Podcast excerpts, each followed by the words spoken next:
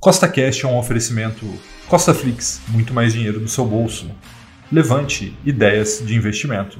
Seja bem-vindo a mais um podcast que tem por único objetivo colocar mais dinheiro no seu bolso. E no podcast de hoje vamos ter o episódio número 40 da série O Milhão com Mil, que tem como foco a construção de patrimônio através do mercado financeiro. Então, se você já gostou do tema desse podcast, segue o CostaCast aí na sua plataforma, pois temos três podcasts por semana, sempre com o mesmo intuito, colocar mais dinheiro no seu bolso. E lembrando, nada do que eu falo aqui é uma recomendação nem de compra nem de venda, é apenas para te inspirar a investir melhor, tá bom? Então vamos lá, vamos para nossa planilha de acompanhamento para a gente ver o que aconteceu na nossa carteira nas últimas semanas. Algumas coisas importantes a gente conversar aqui, né? Todas as nossas categorias de investimentos estão em positivo, com exceção de fundos imobiliários de tijolo. Né? Veja que é, no global ali dos nossos investimentos está com um retorno negativo, né? uma perda de 2,67%.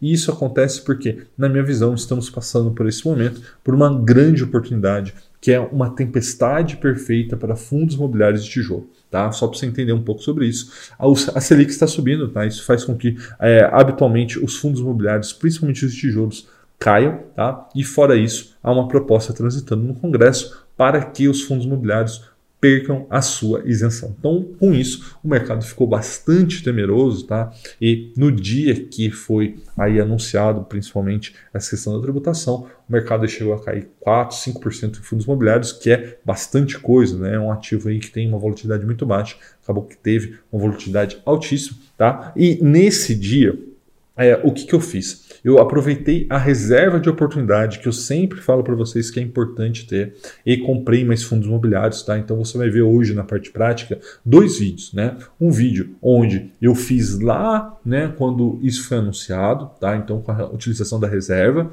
e o vídeo de hoje, que é onde eu fiz as compras habituais, tá? Daqui a pouco você vai ver e vai entender tá bom? Outros pontos importantes para a gente conversar ali, é, eu sempre falo para vocês a importância de investir no exterior, né? O NAS de 11, a gente acabou de adicionar a carteira, já vem aí dando grandes alegrias, mais de 6% de retorno, tá? A nossa barra do milhão está em 5,01%, então aí, mesmo com o mercado aí dando uma boa voltada, dólar disparando, fundos imobiliários caindo, a gente se manteve aí acima dos 5%, né? Lembrando que a nossa meta é um milhão de reais, 50 mil reais são 5%, então tudo indo muito bem, tá bom? Vamos dar uma olhada na nossa rentabilidade acumulada, né? O Ibovespa deu uma derretida aí nas últimas semanas, foi buscar aí 6,25% desde que nós começamos a série, e a nossa carteira está ali resiliente, como só ela, em quase 21%. Então, veja que, apesar dos pesares, né, nós conseguimos e sempre conseguiremos manter a nossa carteira resiliente, e isso é mais importante no longo prazo tá bom?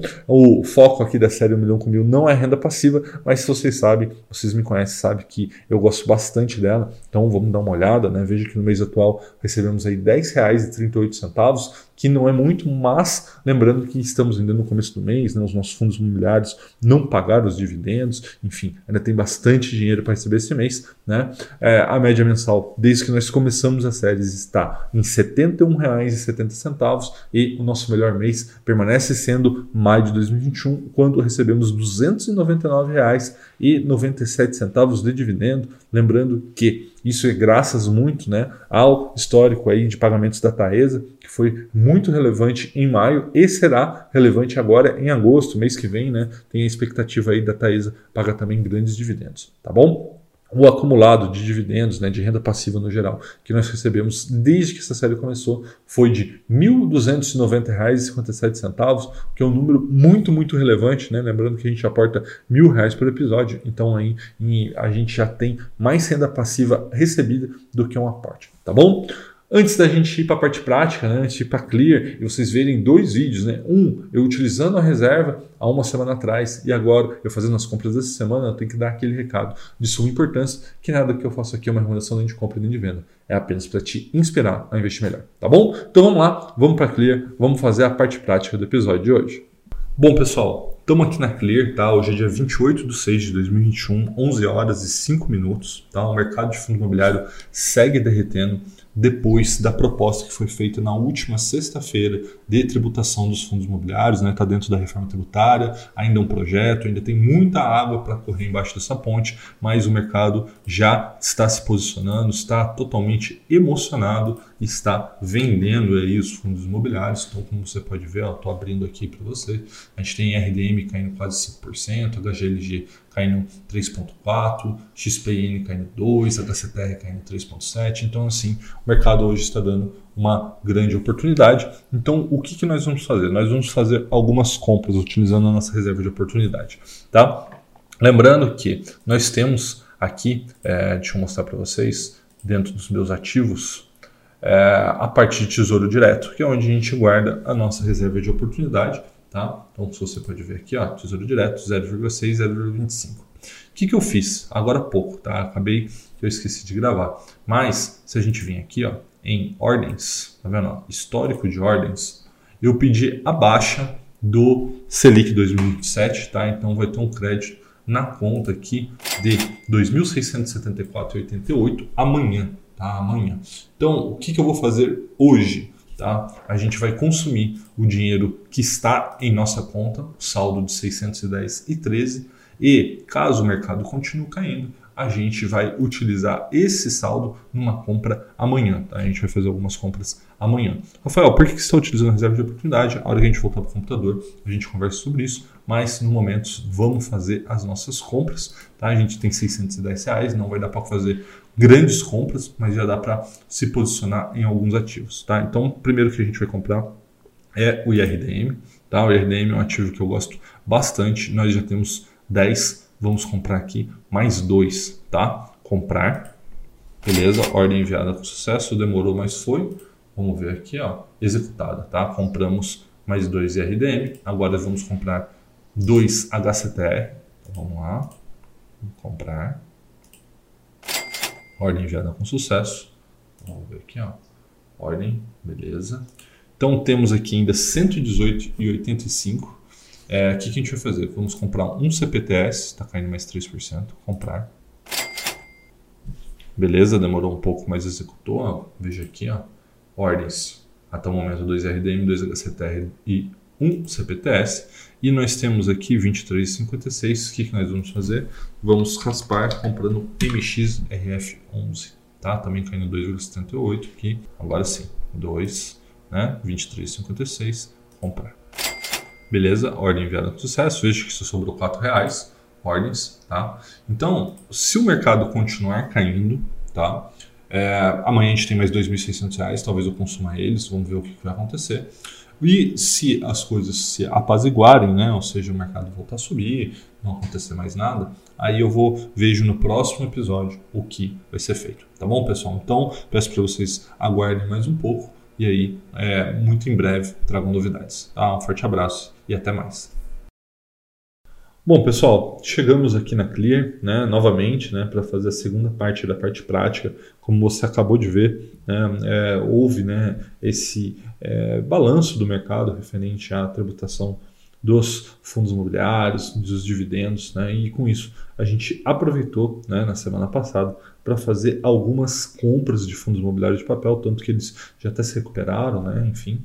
E aí no dia de hoje a gente vai é, simplesmente dar continuidade à estratégia, né? vamos ver aqui como está o nosso extrato. Tá? Então vamos vir aqui menu, extrato. Então, é importante a gente dar uma olhadinha o que aconteceu entre um episódio e outro, né? Que aconteceu bastante coisa, né? O que aconteceu? No último episódio, né, fizemos aqui as nossas compras, 735 reais, recebemos alguns dividendos e tal. Teve essa fração da Sula 11 aqui. Que, que aconteceu, né? Lembrando que a Sul América bonificou as suas ações algum tempo atrás. E aí, é, aqueles que tinham frações, né, ou seja, que não conseguiram receber o inteiro, né, todas as suas bonificações de forma inteira, aí isso foi para leilão e agora você recebeu em dinheiro. Tá? E depois vem aqui ó, venda de tesouro direto, venda de tesouro direto, então várias vendas aí de tesouro direto, por quê? Porque como você viu aí, a gente sacou né, é, o nosso Tesouro Direto 2027 com a expectativa que, caso o mercado voltasse a cair ou continuasse caindo, a gente tivesse liquidez ali para é, fazer boas compras. Né? Então, veja que daí você acabou de ver né, essa compra aqui né, de 606,31, compramos ali RDM, HCTR, enfim. E depois daquilo, a gente recebeu ali mais dividendos do Banco do Brasil, Itaú, Bradesco e Trisul. Tá? E aí temos aqui o aporte de hoje, mil reais. Então, hoje nós vamos concentrar as nossas compras um pouquinho em ação de dividendo, vamos comprar a Taesa, que vocês sabem que eu gosto bastante, e o resto vamos direcionar tudo para fundos imobiliários de tijolo, que é onde, na minha visão, estão as maiores oportunidades no exato momento. Tá? Então vamos lá, swing trade. Beleza? Então a primeira coisa que a gente vai fazer, vamos colocar aqui na tela a Taesa, TAE 11, daí aquela sempre aquela dica, né? Põe um F, porque afinal de contas a gente vai comprar no fracionário, né? Então aqui ó, nós temos já 50 ações, vamos comprar mais 10, tá? Comprar, opa, tem que colocar a senha, salvar a assinatura, enviar, beleza, comprada. Também vamos comprar agora HGLG, então HGLG, muito bem. Vamos comprar aqui. Temos já quatro, né? Vamos comprar mais duas unidades. Comprar. Beleza. Também vamos comprar TRXF11. TRXF11, já temos cinco. Vamos comprar mais duas unidades, tá? Duas unidades. Comprar. E também vamos comprar XPIN11, tá? Então vem aqui, XPIN11 também minimizar aqui. Já temos 7. Vamos comprar mais 3, tá? Então vamos aí para 10 XP N11, tá? Então veja aqui as, todas as ordens, vamos conferir se foram executadas, né? Se está tudo certo.